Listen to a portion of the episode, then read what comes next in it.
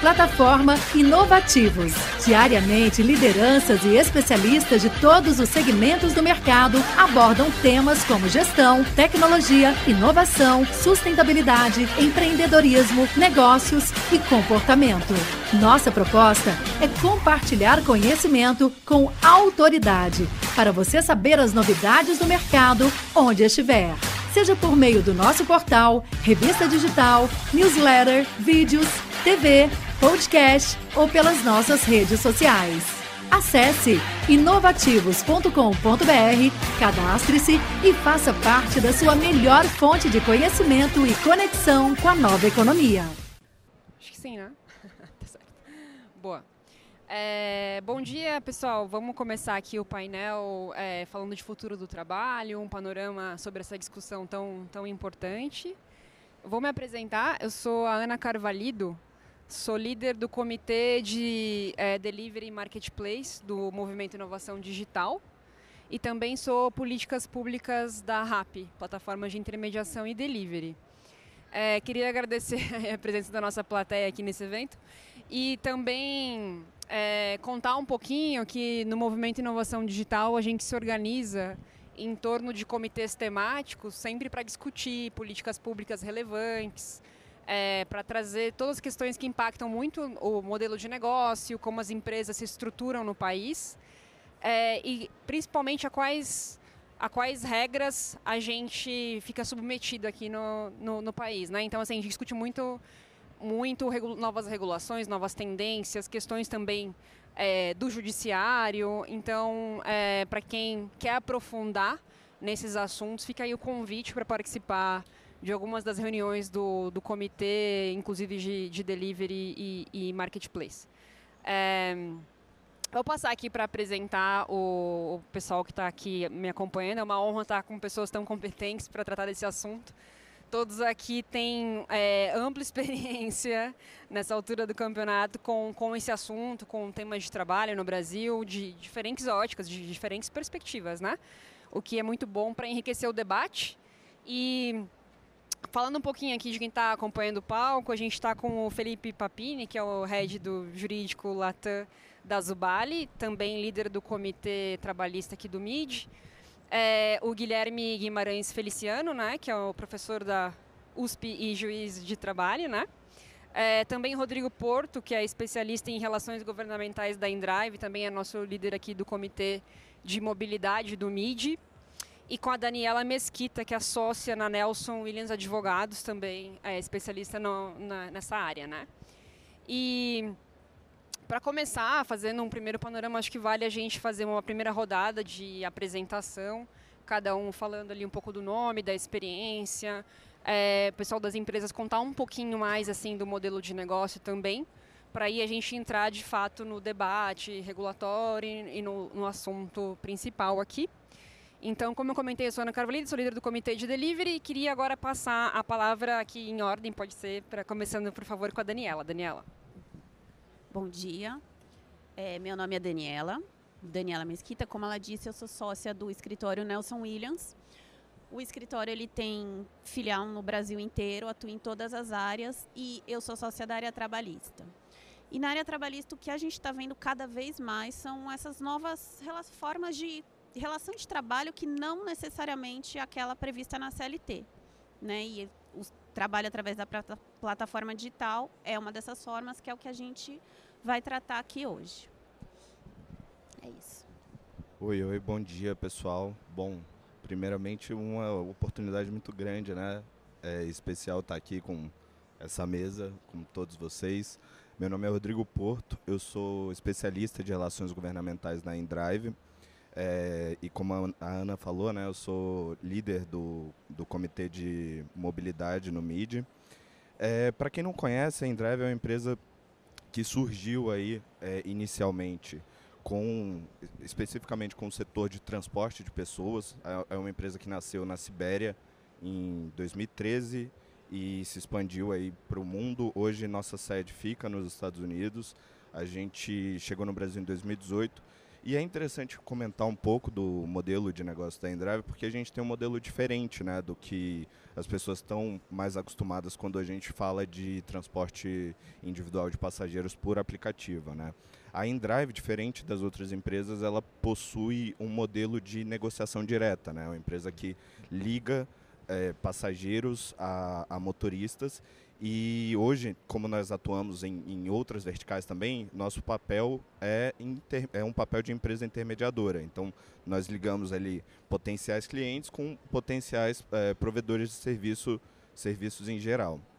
É, e essa negociação direta, é importante falar disso, é, é, algo que hoje eu entendo como nosso principal diferencial de, do nosso modelo de negócio, porque a gente permite que o, usando o exemplo né, da, da, do transporte de pessoas, a gente permite que o passageiro ele ofereça, ele faça uma oferta, essa oferta ela é distribuída para todos os motoristas cadastrados que estão num, num, raio específico, dependendo da cidade, e o motorista ele tem a liberdade de, com base nas informações ali disponíveis a ele, de distância, de nota do passageiro, de avaliação é, de, da distância dele até o passageiro, né? E do tempo de corrida, ele tem a opção de dar um, de fazer uma contraproposta aceitando né, o, o valor inicialmente proposto ou aumentando, é, colocando aí um valor que ele acha justo e que ele julga necessário com base no que ele conhece, né, da, da, da expertise, do trabalho dele, de, dos custos que ele tem e tudo mais. Essa contraproposta, ela volta para o passageiro e o passageiro, com aí todas as contrapropostas que foram feitas, ele tem a oportunidade de dar a palavra final, né, digamos assim, sobre qual, qual motorista ou qual valor melhor atende aí as condições dele. Então, é um modelo diferente dos, dos tradicionais, né, um modelo que chegou no Brasil é, no fim de 2018 e tem ganhado tração cada vez mais. E é importante mencionar que a gente, hoje no Brasil, a gente atua com outras verticais, a gente tem outras verticais também. Então, a gente não está apenas no transporte de passageiros, a gente também tem é, o pessoal das entregas aqui no Brasil e o modelo funciona igual para todos. É, esse modelo que eu citei, ele funciona do mesmo jeito né, para todas os, os, as outras verticais. E além de entregas, a gente tem serviços em geral, manutenção, serviços de limpeza, a gente tem pessoas que, que passeiam com, com os cachorros, né? Tem o, o nome até em inglês para isso, dog walkers, e, e vários outros serviços. Então, com, com, essa com base nessa transparência né, e nessa possibilidade de negociação direta, isso também faz com que a gente consiga ampliar bastante ali os, os tipos de serviço que a gente faz a intermediação. É, bom, da minha parte, eu acho que é isso de apresentação inicial. Papini? Bem, seguindo a ordem aqui, é, boa tarde, bom dia né, ainda para todo mundo. É, agradecer a, a, presença e também cumprimentar os meus amigos aqui de, de painel. É, eu sou o head do jurídico é, Latam, aqui da Zubali. A Zubali é uma empresa que cuida de serviços de logística para varejo. Né? Então, é, a Zubali não tem, ao contrário de outras plataformas como a Ana né, da Rappi, a gente não tem canal de vendas. É, a gente cuida só dessa parte de operação logística mesmo e voltado para todo tipo de varejo. Né? Então, farmácia, loja de pet, é, mercados, é, atacado e varejo. Então a gente cuida dessa parte tanto da seleção e empacotamento de produtos, quanto da parte de delivery no modelo bastante já conhecido de, de plataforma, né? É, em que a, os usuários se inscrevem e aí a partir disso passam a receber tarefas ali é, a partir da, do, do, da sua geolocalização e aí aceitam ou não essas tarefas e vão é, fazendo e tendo suas, é, seus ganhos ali diariamente. E passar o microfone para o professor. Muito obrigado também eu cumprimento os meus colegas, minhas colegas que estão aqui. É uma satisfação estar presente nesse evento. Um cumprimento também a todos vocês que estão acompanhando. Eu sou Guilherme Guimarães Feliciano, sou professor associado da Faculdade de Direito da Universidade de São Paulo, no Departamento de Direito do Trabalho e Seguridade Social. Sou juiz do trabalho, titular da primeira vara do trabalho de Taubaté, atualmente funcionando como juiz auxiliar da vice-presidência judicial no Tribunal Regional do Trabalho em Campinas. E no que nos interessa uh, mais especialmente aqui, sou na USP coordenador do Núcleo de Pesquisa e Extensão, o Trabalho Além do Direito do Trabalho, que se desdobra uh, em pesquisas e atividades de extensão uh, considerando uma série de situações nas quais, em tese, o modelo básico de proteção laboral previsto na legislação não cabe, e aí nós temos então um déficit de proteção de trabalhadores que muitas vezes são economicamente dependentes, mas não têm o alcance da lei uh, por uma questão de modelo de negócios ou, ou de forma contratual, ou mesmo hipóteses em que, em tese, aquele trabalho pode ser alcançado pela legislação trabalhista, mas por alguma outra razão há um déficit de efetividade da própria legislação. Então, para que tenha uma ideia, nós temos um eixo para os trabalhadores do sexo, nós temos um eixo uh, para flanelinhas, nós temos um eixo para youtubers e temos um eixo para trabalhadores plataformizados ou uberizados, como queiram. Este eixo já passou por dois ciclos, estudamos tanto aquilo que o professor Valério de Stefano chama uh, de work on demand, ou work on demand by app, que é esse trabalho sob demanda por intermédio da plataforma, por intermédio do aplicativo, em que, na verdade, a atividade laboral se exercita, digamos, no nosso mundo tridimensional, caso da, da Uber, caso da iFood, etc. Como também estudamos uma hipótese mais uh, específica, digamos assim, que é a do crowd work, em que o trabalho também se desenvolve no mundo virtual. São chamados microtrabalhadores ou microtarefeiros ou tarefeiros virtuais, ou em inglês há várias expressões, turkers, taskers, rabbits, enfim, são trabalhadores que realizam pequenas tarefas diretamente na plataforma, geralmente para alimentar softwares de inteligência artificial, mas há outras hipóteses também. E também sem nenhuma cobertura legislativa, inclusive no Brasil. São hipóteses em que há um vácuo legislativo, um vácuo de proteção, uh, eu já posso até antecipar esta parte da discussão, nós entendemos pelas pesquisas feitas que em vários casos estão presentes os elementos da relação de emprego, com previsão na lei, artigo 6 parágrafo único da CLT, e outros casos não. É uma questão que depende basicamente de dois fatores. Primeiro, a arquitetura da plataforma. E só que hoje vocês já puderam ouvir que há várias arquiteturas. É diferente eh, imaginar a condição de quem presta serviços, uh, uh, por exemplo, na Uber, ou de quem oferece um imóvel para locação também por uma plataforma. É? Ou o modelo que acabou de ser referido aqui, de negociação direta. E, por outro lado, obviamente, a situação concreta. Né? É diferente um motorista uh, uberista que presta serviço seis vezes por semana e praticamente sobrevive uh, uh, da sua atividade na, no aplicativo, daquele que faz isso de modo eventual, porque tem um outro negócio, uma outra atividade, e aquilo é apenas uma atividade lateral. Então, estas são as premissas que nós temos adotado para fazer esses estudos e para considerar que há hipóteses, digamos, uh, de direitos plenos e há hipóteses em que, de fato, não haverá vínculo empregatício, mas ainda assim há que se discutir direitos mínimos, e é este o ponto. Obrigada, professor. Acho que um ponto interessante que o professor trouxe é o quanto existem diferentes linhas de pesquisa, mesmo dentro do universo do trabalho de plataforma, né? O que deixa bem claro o quanto esse debate ele é complexo, porque leva em conta diferentes realidades de um lado, e também um debate que está sendo travado no mundo todo, que ninguém tem uma resposta 100% clara ainda, né, de qual que é o caminho correto, até por essas muitas variáveis. E aí eu até queria fazer um gancho com o primeiro tópico do painel, que é entender melhor como é, a gente está vendo, como vocês estão vendo hoje, o cenário internacional é, de regulação do futuro do trabalho. Olhando é, um pouquinho do cenário latino-americano, é também um cenário, no fundo, muito incerto. Né? A gente tem só uma lei, de fato, em vigor hoje, que é a lei chilena, que comporta ali até dois modelos. Um modelo que seria mais similar ao modelo seletista ou da, é, o modelo do empregado, né? mas também tem ali a previsão de um modelo do autônomo, do profissional independente.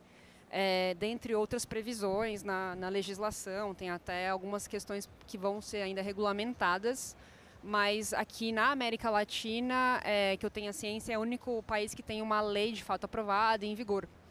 É, a gente tem também na Argentina agora, em meio ao debate presidencial, todos os candidatos ali, principalmente os dois que estão mais bem colocados, é, colocando também essa questão, que querem também tratar né, do trabalho por plataforma, então devem apresentar um projeto de lei, uma proposta de regulamentação uma vez, obviamente empossados e tudo mais, mas já está na ordem do dia, né? Aqui no Brasil também, o Lula é, foi bastante vocal quanto a isso, mas em todas as campanhas, em todas as plataformas de campanha, a gente observava a presença dessa discussão, é, dessa proposta de regulação desse setor, principalmente olhando entregas, mas também motoristas aqui no Brasil. No México, a gente sabe que começou uma discussão é, e que não avançou totalmente. É, teve algumas diretrizes, até um grupo muito é, presente lá de entregadores tratando do assunto. Foi criado uma espécie de uma aliança lá para discutir é, entre os entregadores, né, uma aliança para discutir quais seriam parâmetros, quais seriam princípios da legislação, mas acabou não avançando. Então, assim, acho que essas, essas realidades em que a gente vai vendo que a discussão talvez não avance tanto mostra um pouco da complexidade também. É, e na Colômbia tem algo similar, tem também um projeto de lei, se eu não estou enganada, sobre o assunto. Então, aqui no continente nós estamos muito ativos, pelo menos em iniciar o debate. É, no, caso do Chile, talvez um pouco mais avançado, né? Já tem uma lei lá. Mas em todos os países a gente está observando essa preocupação. No Uruguai também tem um projeto de lei. É, na, e na Europa tem também a lei da Espanha, tem nos Estados Unidos algumas legislações locais, né, não nada a nível nacional, mas locais sobre o assunto, salário mínimo, tal. Então, assim, é um universo bem rico de discussão, tem muitas referências para a gente levar em consideração. No Brasil, é, foi instalado um grupo de trabalho para debater o assunto também pelo Ministério do Trabalho e Emprego. Então a gente está vendo essas pedras se moverem muito em todos os países, assim.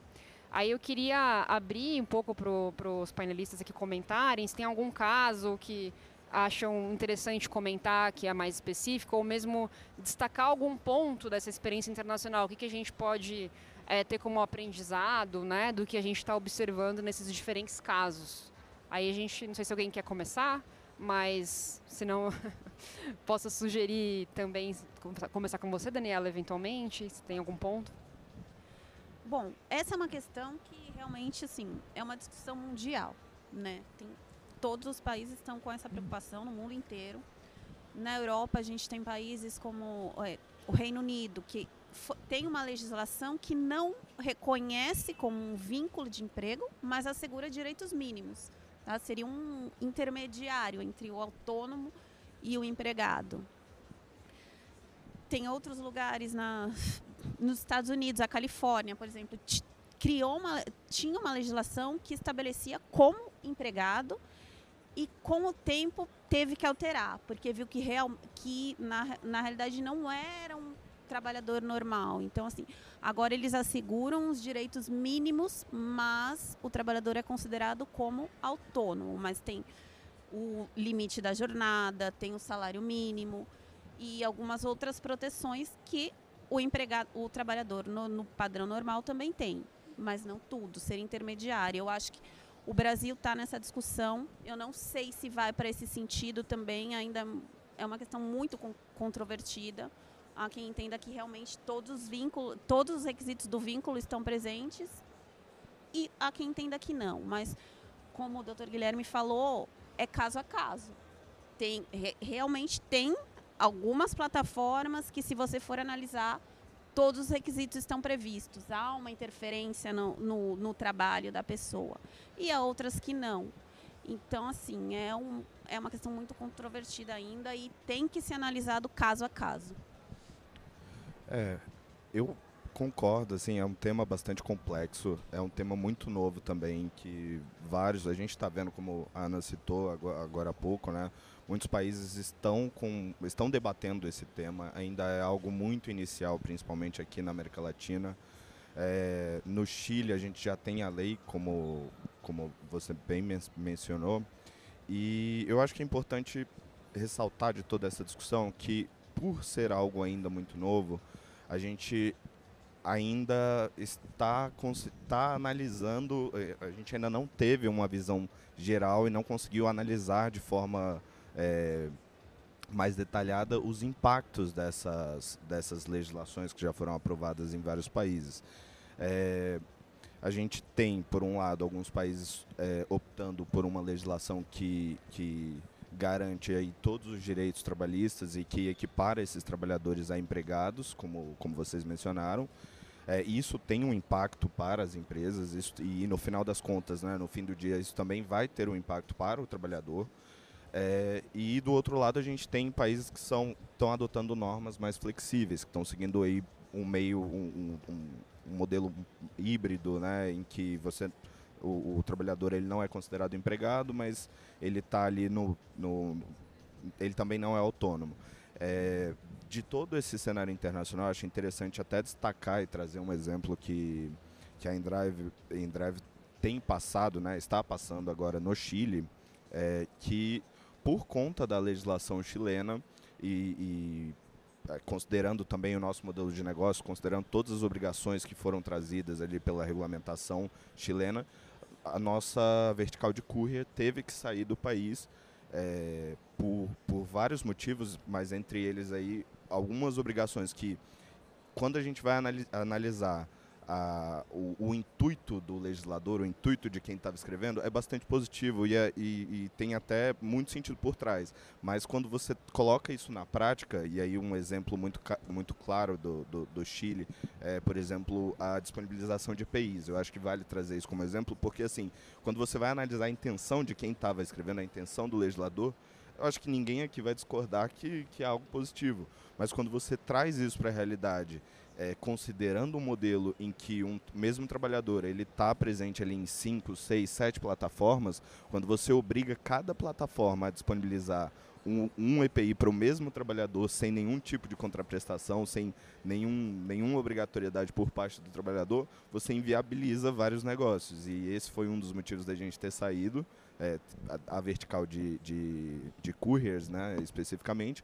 E, e, é algo que eu acho interessante trazer para o debate, porque é, muitas vezes a gente vê uma boa intenção por parte do legislador, mas por outro lado isso acaba gerando impactos. Então é, é importante a participação de todos os players, né? é importante que todo mundo seja, seja ouvido durante esse processo decisório, esse processo de construção de uma política pública. Tanto o lado dos, dos, dos representantes desses trabalhadores, quanto as empresas, é, técnicos, como, como professor, enfim. Eu acho que é isso de, de modo geral. É, continuando aqui, eu acho que um consenso que a gente tem da experiência mundial é que existe essa necessidade de alguma regulamentação, né? É, eu não vi nenhum país que tenha dito não é vínculo e não tem nada, né? Nenhum, nenhuma lei nesse sentido passar. Então, eu acho que é, essa a organização dessas categorias, dessas atividades, né? Mais essa é, é, facilidade em perceber que existe essa demanda de proteção causam essas necessidades da gente botar isso no debate na mesa e cada país está dando a sua é, solução. Né? Na França agora houve um acordo entre o governo e, as plataformas, as maiores plataformas, que vai se tornar um, num ato normativo para que seja seguido por todas é, as outras plataformas, então com paga o pagamento mínimo, né?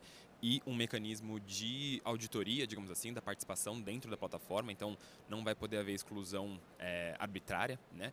É, então isso foi o que foi acordado lá. Na Colômbia, né, a Ana mencionou, é, é, um projeto só de inclusão previdenciária, não traz outras questões, apesar de estar dentro do, do, de uma reforma trabalhista que eles estão promovendo muito ampla, está é, tá acontecendo só uma inclusão previdenciária, é, que é um, para esse público que é mais vulnerável, né, do ponto de vista tanto de saúde quanto de é, né, é uma atividade de risco é, clara, né? Você está na rua, está ali na moto ou num carro. É, então cada país ali está dando a sua solução. E o que eu acho que existe de desafio, que foi muito claro né, das experiências internacionais, é a multiplataforma, né, a questão de ser multiplataforma e como você gera obrigações para diferentes plataformas para a mesma pessoa, né? Então assim, às vezes eu posso estar inscrito em três, quatro plataformas e ter um seguro de vida para cada uma, um é, um capacete de cada um, um, um, extintor de incêndio de cada um, e vai fazer o que com esse extintor de incêndio, né? Assim, um bastava, e agora ele tem quatro, mas não tem nem onde pôr, né, o, o, extintor que recebeu. É, e aí um desafio particular do Brasil, eu acho, é uma questão de é, dimensão, né? Então, assim, nenhum país se propôs, ou nenhuma regulamentação que até hoje já está vigendo, ou se propôs viger, é, pretendia regular o tamanho do Brasil, né? Então assim, outros países tiveram essa experiência em coisas muito menores. Nos Estados Unidos é, é, local, né? São leis estaduais ou municipais, não existe uma lei federal a respeito. Então acho que esse desafio duplo do Brasil, que é a questão das multiplataformas e nossa dimensão continental, então não é a mesma coisa pretender regulamentar uma plataforma em Manaus, uma plataforma no Rio de Janeiro, uma plataforma no Nordeste, uma plataforma no Sul. Né? Então eu acho que esses são dois desafios que são super relevantes e que para a gente infelizmente não tem muito ainda é, parâmetro né, do mundo. Acho que só para comentar rapidinho, antes de passar para você, professora, é um ponto que é muito relevante que o Papini trouxe, é essa questão do tamanho continental do Brasil e da dificuldade que a gente tem. Naturalmente, essa é uma competência da União, então a discussão acontece toda no âmbito federal.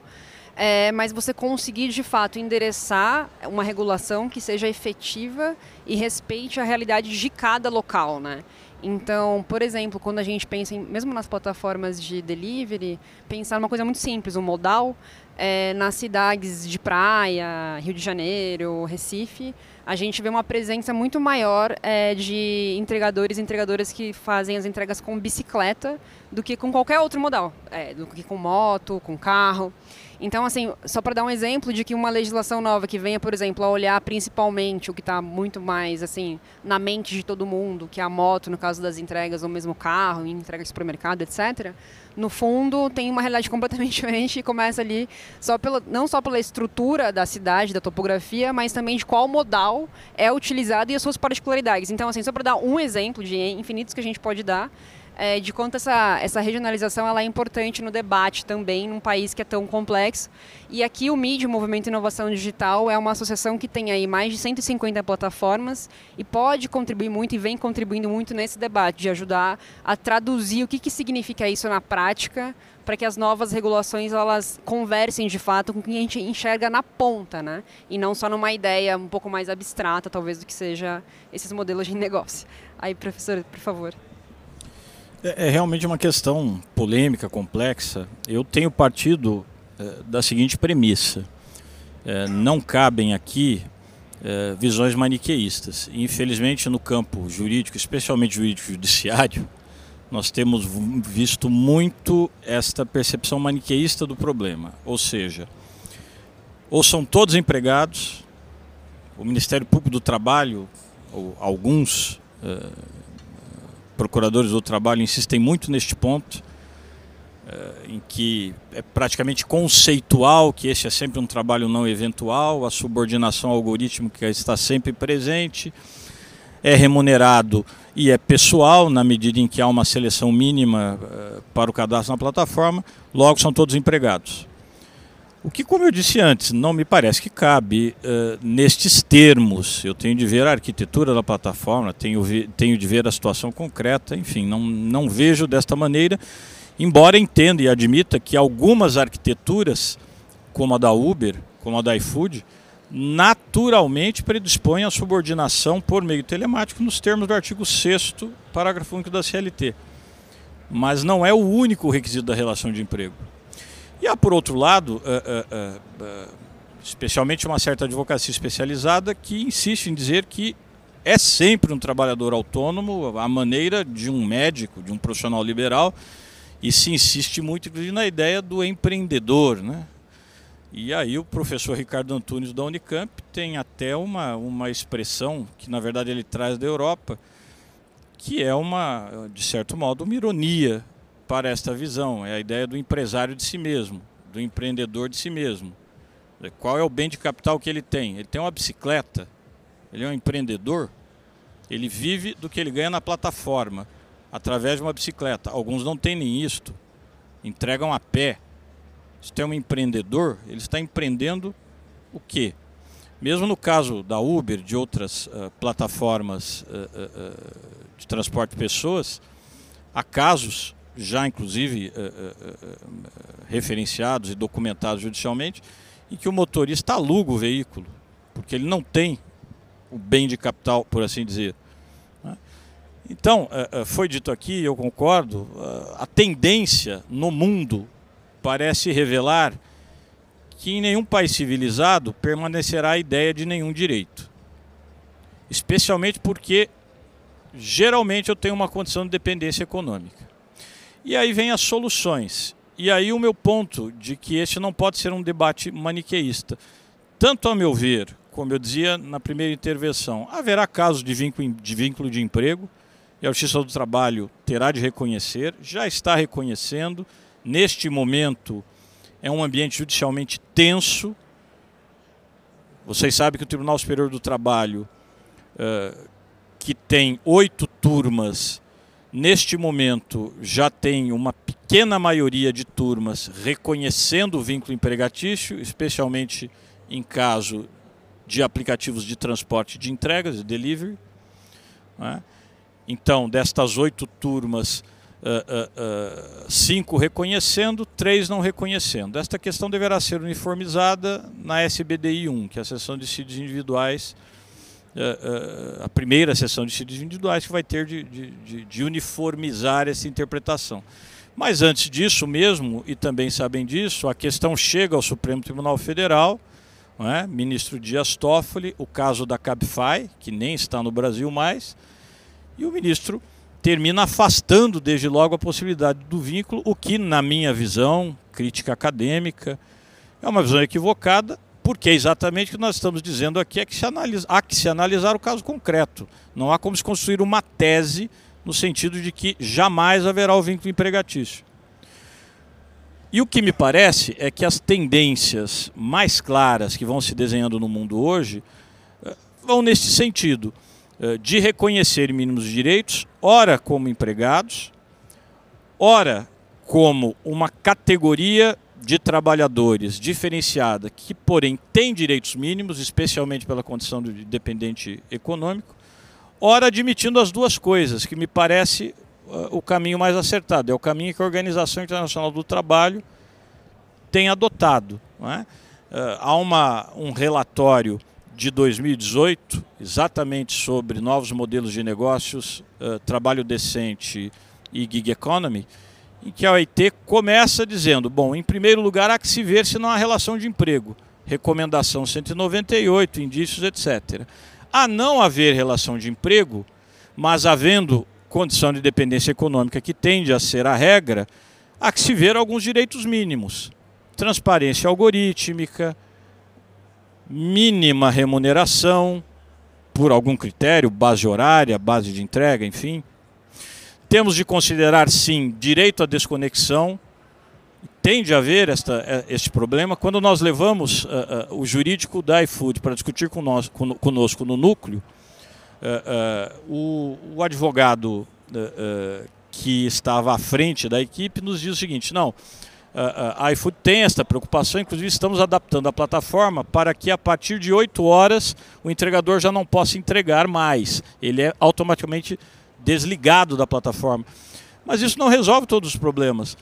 Porque a rigor ele sai desta plataforma e vai entregar em outra. E isto, percebam, se torna até um problema de saúde e segurança pública, porque eventualmente é um motorista, um motociclista que está 16, 17 horas dirigindo sem parar.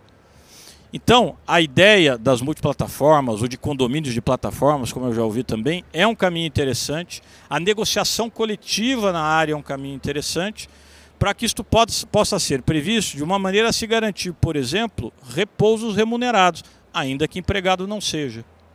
Direitos ligados à saúde e segurança do trabalho, foi o que eu mais ouvi aqui, isto me parece óbvio, e a ver como se divide este custo. É? Direitos ligados à negociação coletiva e à liberdade sindical, direitos previdenciários. Esses me parecem os essenciais, mesmo que não haja vínculo de empregatício. E aí nós, para terminar, nós olhamos a realidade mundial e vemos o que eu tenho tentado classificar em três tendências. Primeiro, a tendência do, daquilo que eu chamo que é a deslaboralização absoluta. Não tem nada a ver sequer com o trabalho.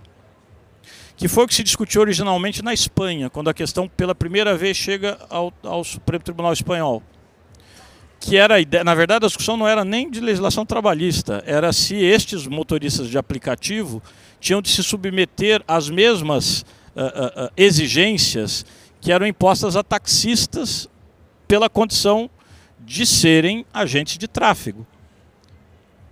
Porque, neste caso, a empresa de plataforma dizia: nós não somos empresa de transporte, Nós somos empresas de tecnologia. Nós apenas aproximamos consumidor de prestador de serviços. Portanto, esta legislação não se aplica a nós. E o Tribunal Supremo Espanhol disse: sim, se aplica. Vocês são empresas de serviços. E depois isso evoluiu para se discutir se havia laboralidade ou não. Aí é uma outra discussão, é o que eu chamo de laboralização ou de deslaboralização relativa. Há quem admita a relação de trabalho, mas não admita a relação de emprego. O TST tem várias decisões nesse sentido, pelas turmas que não admitem a relação de emprego. Então, entendem, há trabalho, logo a competência da Justiça do Trabalho, mas não há emprego, então não são os direitos todos da CLT. Porque no Brasil há também manifestação da tese da deslaboralização absoluta. Há um precedente do Superior Tribunal de Justiça em que se diz: não, não tem nem trabalho aqui. Quem tem que julgar isso aqui é a justiça comum. Temos uma terceira tendência, que é das soluções intermediárias, e aí foram dados vários exemplos aqui. O caso da AB5 na Califórnia, para mim, é uma solução intermediária, em que se reconhecem, como a colega disse, alguns direitos, mas não todos. Não se conhece, não se reconhece ali um employee, um empregado, mas se reconhecem direitos mínimos. Foi o caso da Inglaterra, né, que a Corte Constitucional inglesa, que na verdade é a Câmara dos Lords, terminou decidindo, ou seja, não são employees, mas também não são self-employed. Não são empregados, mas também não são autônomos, são workers. Lá eles têm esta figura, uma figura intermediária, tem alguns direitos mínimos. E tem, evidentemente, a tese, além destas ditas soluções intermediárias, da equiparação tucur, ou seja, são empregados. A meu ver, repito e encerro, é possível a equiparação tucur. Há que ver o caso concreto. Mas, para além disso, há que se discutir os direitos mínimos. E talvez nisso é que nós estejamos pecando no Brasil. Obrigada, professor. Eu acho que agora, até pegando alguns ganchos do que, do que o professor trouxe, é, gostaria de tratar um pouquinho de como que vocês estão vendo hoje o cenário brasileiro, pensando tanto em discussões de legislação, de políticas públicas, mas também a questão do judiciário, né, que a gente sabe hoje que tem, existem decisões é, que vão em, em sentidos um pouco diferentes, de acordo com a convicção né, dos juízes, é, e também alguns casos do Supremo, que a gente sabe ganharam muita, muita visibilidade recentemente. E aí acho que tem dois pontos importantes que o professor trouxe, que é um primeiro ponto é o que você considera esses modelos de negócio. É, de fato são modelos inovadores de intermediação? Ah, não, são modelos no fundo super tradicionais de logística e transporte. Então esse debate que diz mais respeito à forma que você enquadra economicamente essas empresas é, ela acaba sendo, acaba sendo travado e de alguma forma norteando a discussão também do ponto 2, que seria qual é esse formato de trabalho? É uma relação comercial? É uma relação. Que tipo de relação especificamente é essa, né? É, são duas linhas que a gente vê que se cruzam em alguns momentos, até porque elas têm uma relação, mas que são super importantes para discutir isso. E aí queria ouvir um pouco vocês, cada um aqui tem advogados e aqui tem um pouco mais de experiência com a parte de política pública, mas ouvir um pouco como vocês estão vendo hoje o debate brasileiro nesse sentido. Dentro da esfera do judiciário, é, a relação TST, Supremo, enfim, questões de jurimetria, qual é, quais são as tendências, quais são os pontos, o que a gente pode aprender na esfera do judiciário ou mesmo no, na área mais do legislativo, é, pensar no grupo de trabalho, questões mais políticas, como que a gente está vendo o debate. Então, queria abrir para vocês comentarem um pouco, né, como é que se dá esse cenário aqui no Brasil hoje. Se puder começar, Daniela, por favor.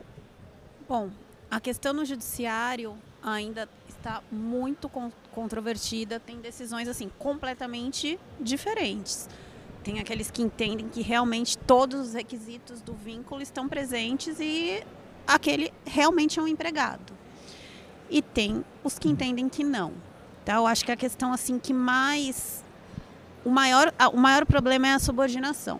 Porque que, que esses empregados são livres para decidir o horário que eles vão trabalhar, quantas horas, quantos dias, realmente acontece. Mas só isso é um fato para configurar como autônomo? Não tá? E a questão da subordinação tem a questão das, das plataformas, a questão das avaliações por usuário, da questão da suspensão se a pessoa não atende alguns chamados ou se tem avaliação negativa, daí é suspenso para trabalhar por alguns dias. Então, essas questões é que a corrente que entende que realmente eles são empregados entendem que realmente existe uma subordinação, que eles não são autônomos, eles estão atrelados a regras da plataforma. Tá? E o judiciário está muito, muito, muito dividido. Aqui em São Paulo a gente teve uma decisão recente de uma ação civil pública que reconheceu que realmente são todos empregados, mas o TST, como o doutor disse, o TST está dividido, tem decisões completamente diferentes. E o STF tem a tendência a reconhecer como autônomo. Então, o STF está nessa tendência de não só com relação à plataforma, mas com trabalhos que não são é, aquele modelo tradicional da CLT. Tá? Inclusive, essa decisão da Cabify entendeu que se aplica a lei do, do transporte autônomo e, nem, e realmente nem é competência da Justiça do Trabalho, mandou para a Justiça Comum. Então, assim, não tem ainda uma, um entendimento pacificado. Ah, tá claro que tem muito debate muito, ainda. Muita discussão pela frente linha, ainda. É. Não dá para falar o judiciário está indo nesse sentido não, hoje, né? Não, Talvez por enquanto breve, ainda não. Mas não agora. Oh. É, eu acho que, que essa complexidade ela se estende também né, para o executivo e para o legislativo. É, nós tivemos agora, o, o, há pouco, né, se, se, encerrou em setembro desse ano, o grupo de trabalho que foi é, criado pelo, pelo governo federal, uh, com o objetivo de ouvir as associações, ouvir as empresas, ouvir os trabalhadores por meio aí dos sindicatos que, que estiveram presentes aí nesse, nesses 150 dias do grupo de trabalho. É, e, e, como eu disse, né, é, é, é, um tema muito complexo e que não não não está só no, no, no, judiciário. Essa complexidade se estende e se estendeu aí para o grupo de trabalho.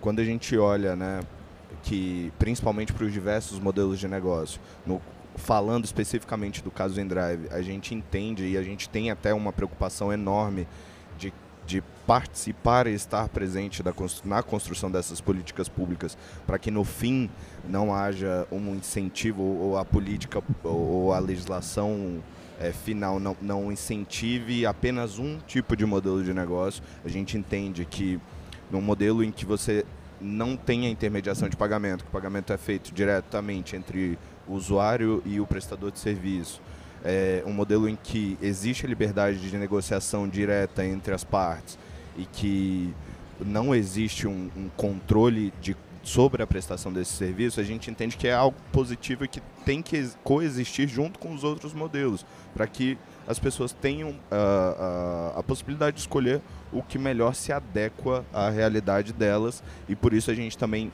entende que, que é importante que todos os players sejam ouvidos durante a discussão e que não, que, os, principalmente os tomadores de decisão, não, não tenham essa visão que até o professor trouxe maniqueísta sobre o assunto. Né?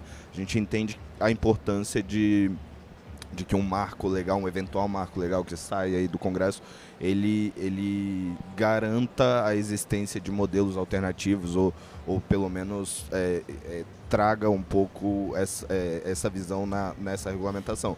E aí, para até para encerrar a, a, a, minha fala, é, eu, eu não digo, nem, nem, nem é minha intenção né, falar que ah, esses modelos alternativos não tem que ter nenhum tipo de, de, de contribuição, não tem que garantir nenhum tipo de direito mínimo.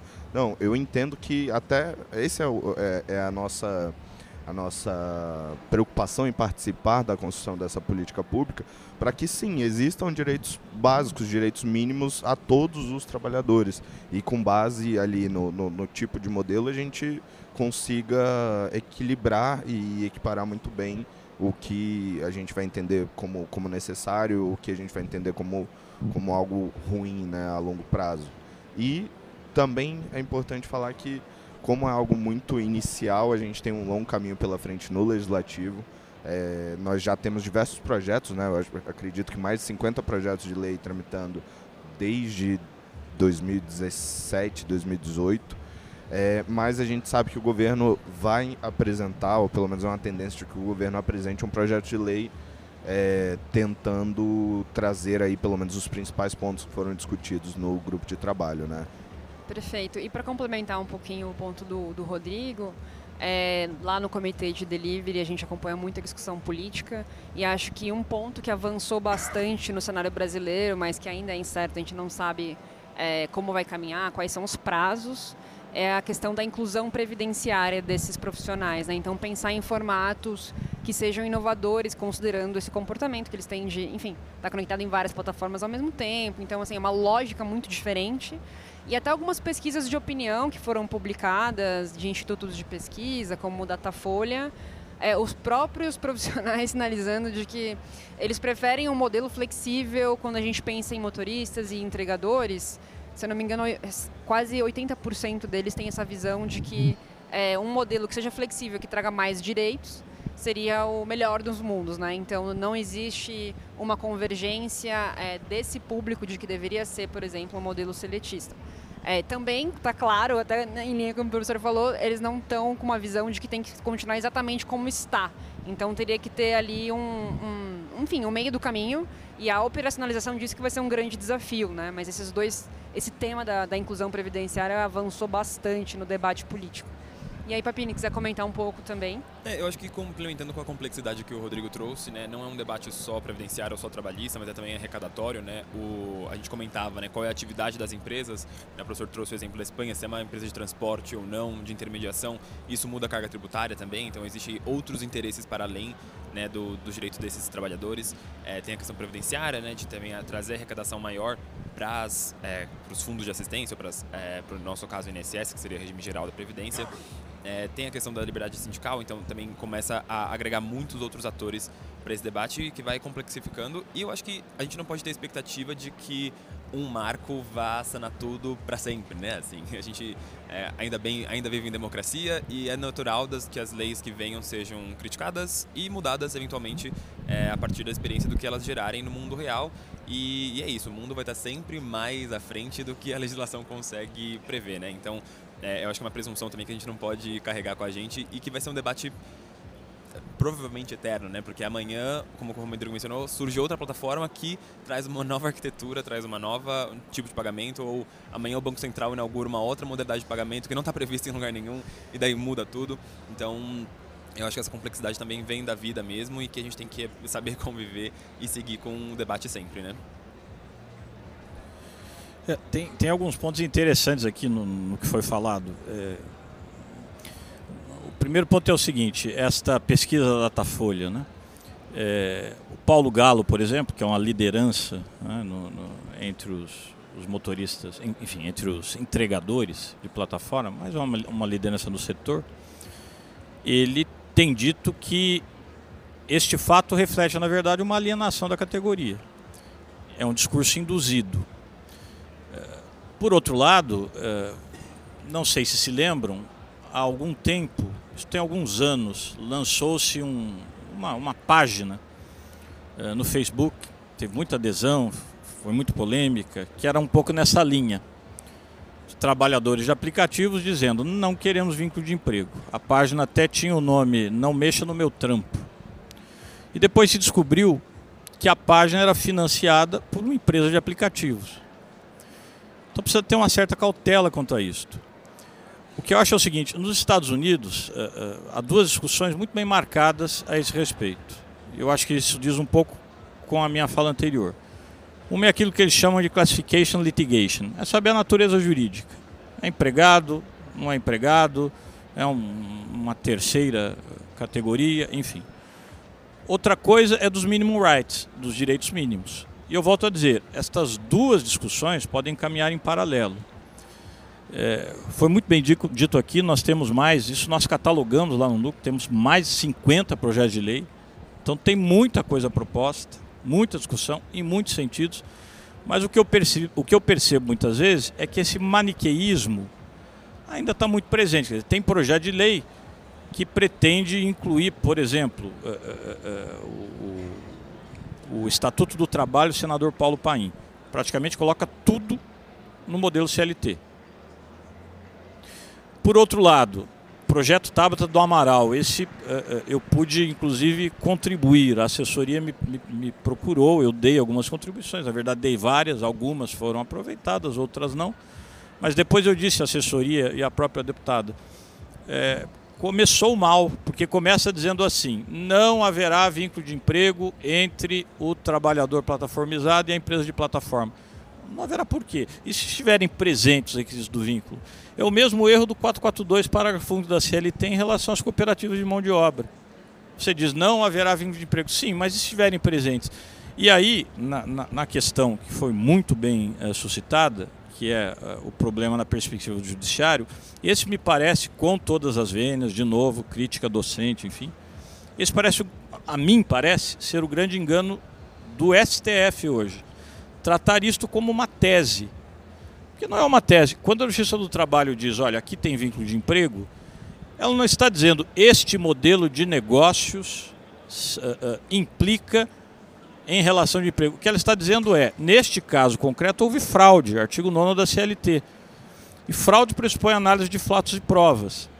O que, em tese, agora sim, não poderia ser objeto de reclamação constitucional. Reclamação constitucional não vai discutir, não vai re revolver matéria de fatos e provas. E é isso que tem acontecido. O próprio caso do Capify me parece um exemplo disto. E há outros. Né? Houve um, caso recente, aí não envolvendo exatamente isso, mas outra coisa, questão de transportador autônomo, em que reconhecendo fraude, um juiz do trabalho declara o vínculo empregatício entre o motorista e a empresa de transporte. A empresa apresenta o recurso ordinário, mas também apresenta uma reclamação ao Supremo Tribunal Federal imediatamente. Cai com um determinado ministro que liminarmente ele não caça a decisão e devolve ao primeiro grau para decidir conforme alguma tese, porque a ideia da reclamação constitucional é essa. Né? Contrariou algum precedente obrigatório. O, o, o relator não faz isso. Ele julga improcedente a reclamação trabalhista no Supremo. Eu até brinquei hoje com, com os meus alunos lá na USP, olha, eu vou perguntar para vocês na prova qual é o recurso cabível, porque eu não sei qual é o recurso cabível. Recurso ordinário para o TRT que não vai ser. A decisão foi de um ministro supremo. Mas isso mostra o quê? Uso indevido dessas reclamações. Porque, neste caso, é um recurso per salto. Então, resumindo, a meu ver, há um equívoco no uso excessivo de reclamações constitucionais, porque nós estamos tratando como um debate de hipótese, o que, na verdade, é um debate de fatos e provas. E aí tem de deixar o juiz fazer o seu trabalho, o advogado fazer o seu trabalho, o Ministério Público fazer o seu trabalho, produzirem as provas e essa questão seguir o seu curso natural. É? E o segundo lugar, evitar esse maniqueísmo que, eu repito, aparece nos próprios projetos de lei. O, o projeto da deputada Tabata é bom, na perspectiva em que estabelece direitos mínimos interessantes, saúde e segurança do trabalho, é? estabelece remuneração mínima, inclusive de acordo com a convenção, o acordo coletivo para a categoria de trabalhadores, mas abre negando a possibilidade de vínculo, equívoco. Um outro exemplo era, é, é, foi esta lei 14.000, 14.497, eu acho, 457, não me lembro exatamente o número. Foi de janeiro de 2022, que era para os entregadores. Não discutiu o vínculo, mas estabeleceu direitos mínimos ali. Aquilo é importante. O direito, e veja o ponto, hein? Aqui aqueles entregadores tivessem acesso a banheiro e água potável. Isso em 2022. Tivemos de discutir uma lei em que se garantisse ao trabalhador acesso a banheiros e água potável. Mas pelo menos a lei veio, estabelecendo direitos mínimos também em relação uh, uh, a seguro de vida, seguro de saúde, uh, também em relação a equipamento de segurança e estabelecendo para o período da Covid aquela compensação financeira se ele ficasse adoecido e não pudesse continuar.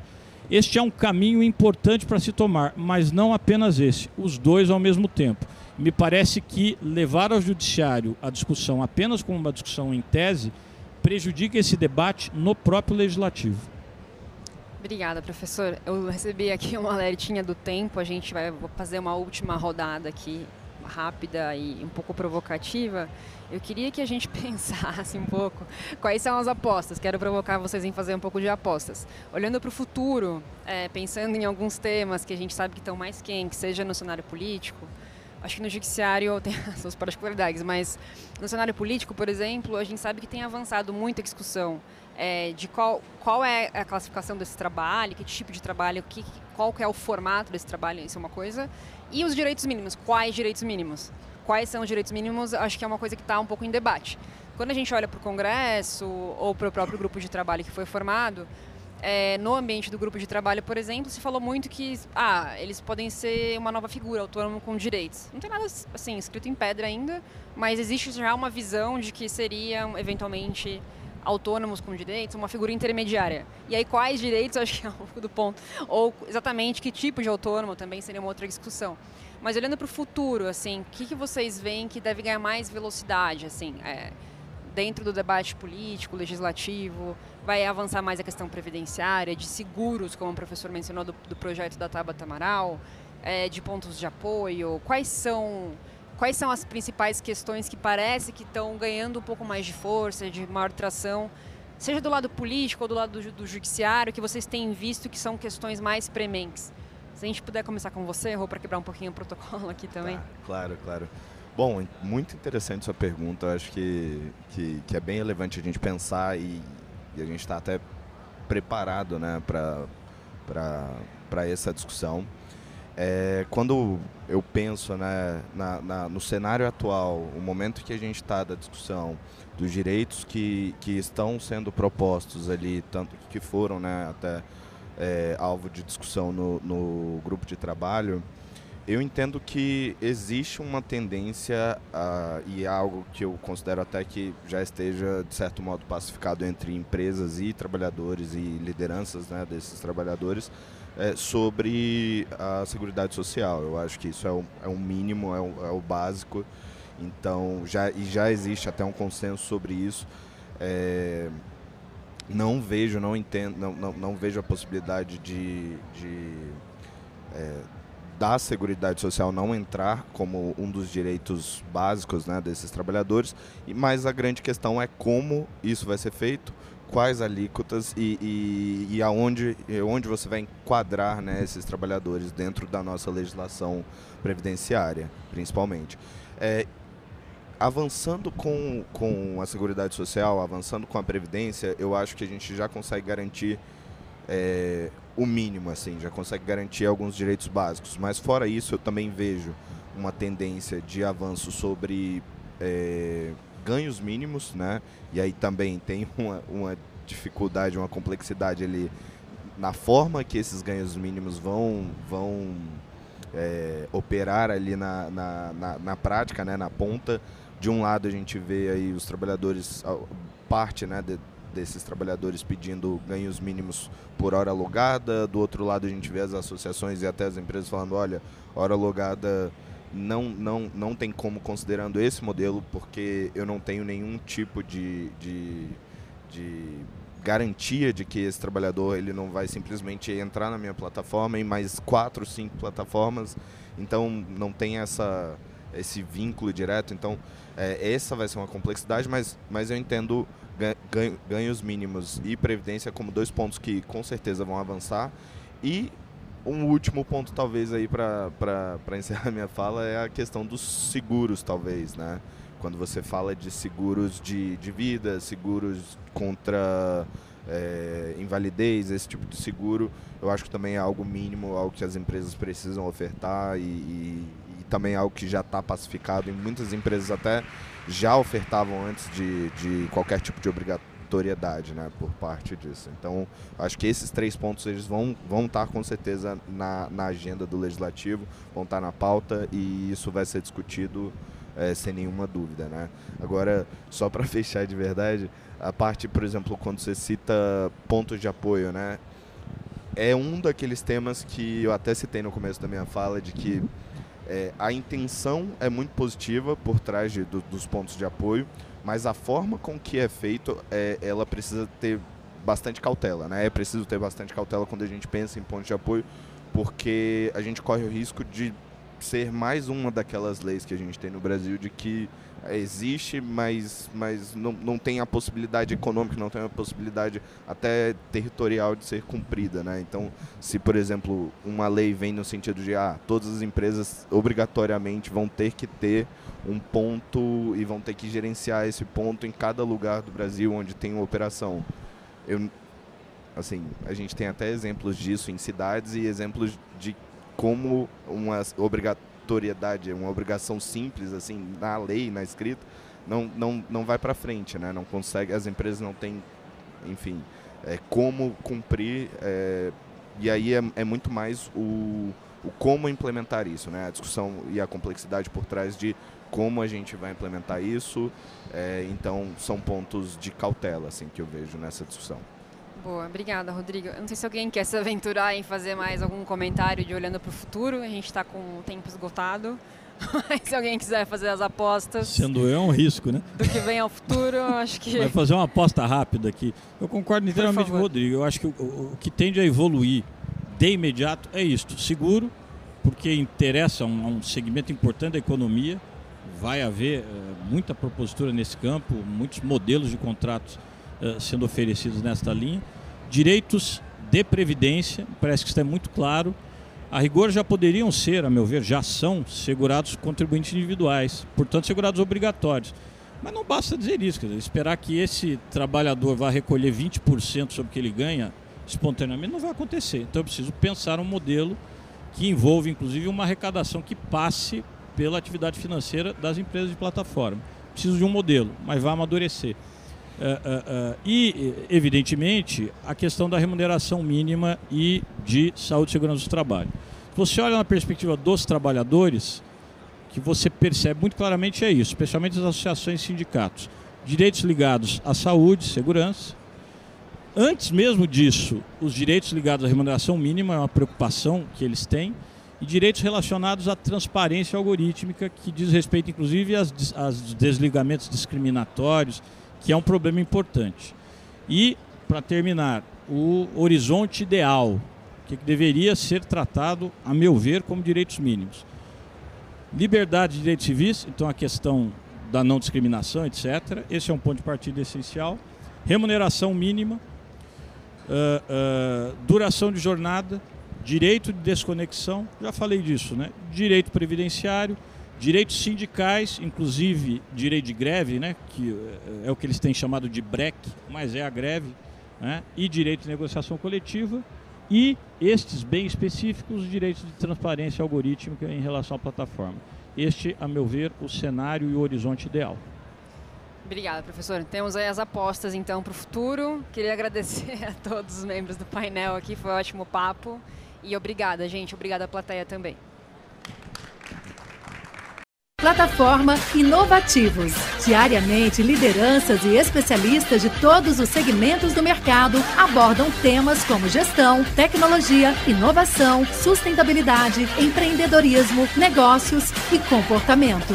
Nossa proposta é compartilhar conhecimento com autoridade para você saber as novidades do mercado onde estiver seja por meio do nosso portal, revista digital, newsletter, vídeos, TV, podcast ou pelas nossas redes sociais.